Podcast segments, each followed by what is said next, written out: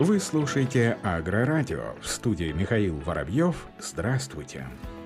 В Татарстане часть озимых находится под угрозой гибели. В филиале Россельхозцентра по республике подготовили отчет о состоянии озимых зерновых культур в регионе на 3 февраля этого года. Об этом сообщает пресс-служба ведомства. Специалисты филиала выборочно обследовали посев озимых культур под урожай этого года в целях определения их общего состояния. За неделю фитомониторинг на полях в разных муниципальных районах проведен на площади в общей сложности почти 4000 гектаров. Как вы выяснилось, на поле озимой ржи сельхозпредприятия «Союз Агро» Аснакаевского района наблюдается наличие висящих подвесных ледяных корок толщиной 3 см, а на поле озимой пшеницы агрофирмы Мензелинские зори Мензелинского района озимая покрыта ледяной коркой, толщина которой 2 см. Площади этих посевов составляют 169 и 151 гектар соответственно. По словам специалиста филиала Россельхозцентра, нередко ледяные корки становятся причиной повреждений разрушения или гибели озимых культур.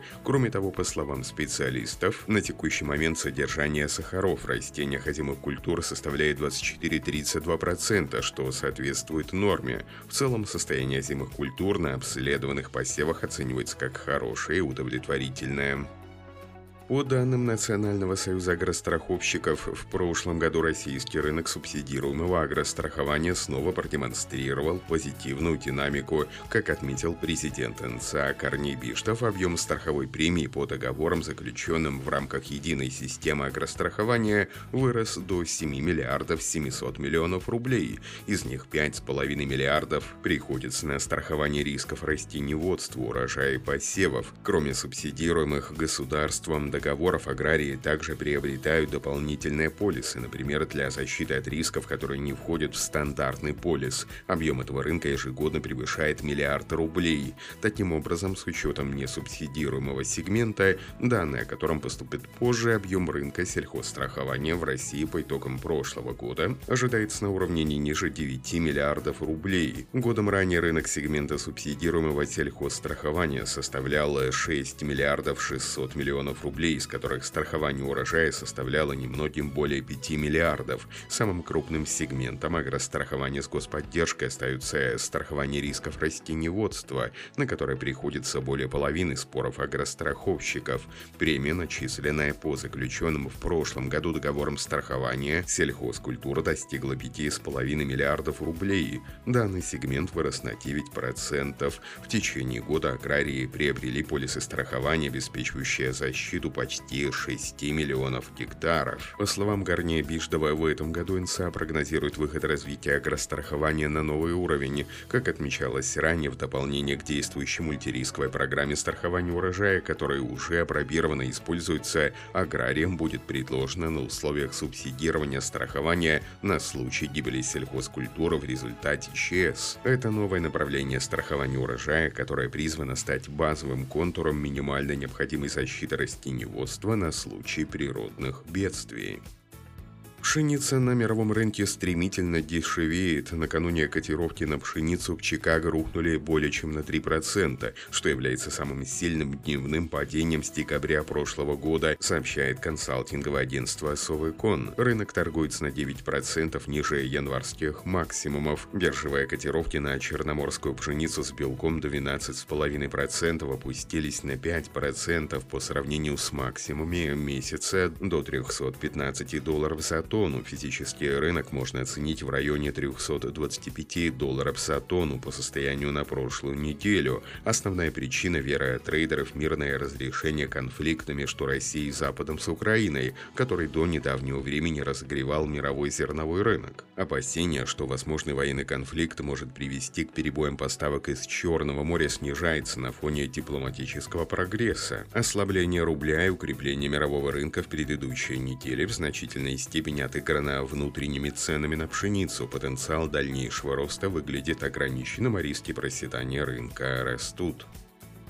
В агрофизическом научно-исследовательском институте состоялось рабочее совещание об использовании фуллеренов в удобрениях и стимуляторах роста сельхозкультуры. В ходе встречи ученые договорились о совместной работе по созданию рецептур удобрений и стимуляторов роста с использованием фуллеренов и разработке технологий применения препаратов с фуллеренами в системах питания и защиты растений. Предполагается, что это будет способствовать увеличению продуктивности сельхозкультур не только на полях полях Юга России, но и на полях других регионов страны. Напомним, агрофизический научно-исследовательский институт на образцах фуллеренов разрабатывает и испытывает в лабораторных условиях различные составы удобрений. Полученные результаты исследований будут переданы в агробиохимическую лабораторию, которая проведет полевые испытания новых образцов удобрений стимуляторов роста растений.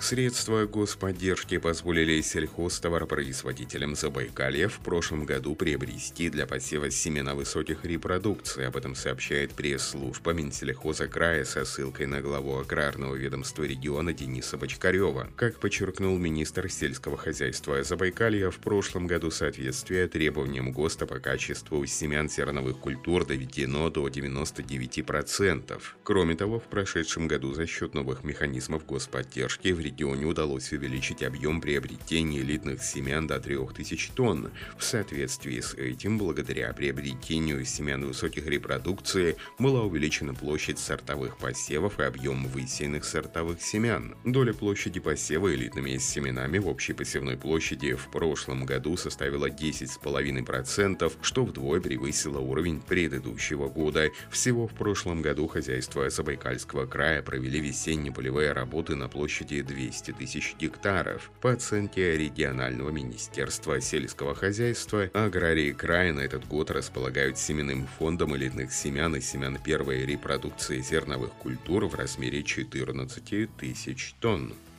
Американский институт Родейла запустил бесплатный онлайн-курс по регенеративному органическому сельскому хозяйству, чтобы предоставить ресурсы потребителям, заинтересованных в изучении основ продовольствия и аграрных технологий. В курсе рассмотрены такие темы, как преимущества регенеративного органического земледелия, питание, пестициды, важности здоровья почвы, а также предложены действия, которые потребители могут предпринять, чтобы изменить ситуацию в продовольственной системе. Отметим, Отметим, что Институт Радейла – это организация, занимающаяся развитием органического движения посредством исследования, обучения фермеров и просвещения потребителей. Напомним, регенеративное сельское хозяйство – это подход к сохранению и восстановлению продовольственных и сельхозсистем. Она фокусируется на регенерации верхнего слоя почвы, увеличении биоразнообразия, улучшении круговорота воды, улучшении экосистемных услуг, поддержке биосеквестрации, повышении устойчивости к изменениям изменению климата и укреплению здоровья и жизнеспособности сельскохозяйственных почв.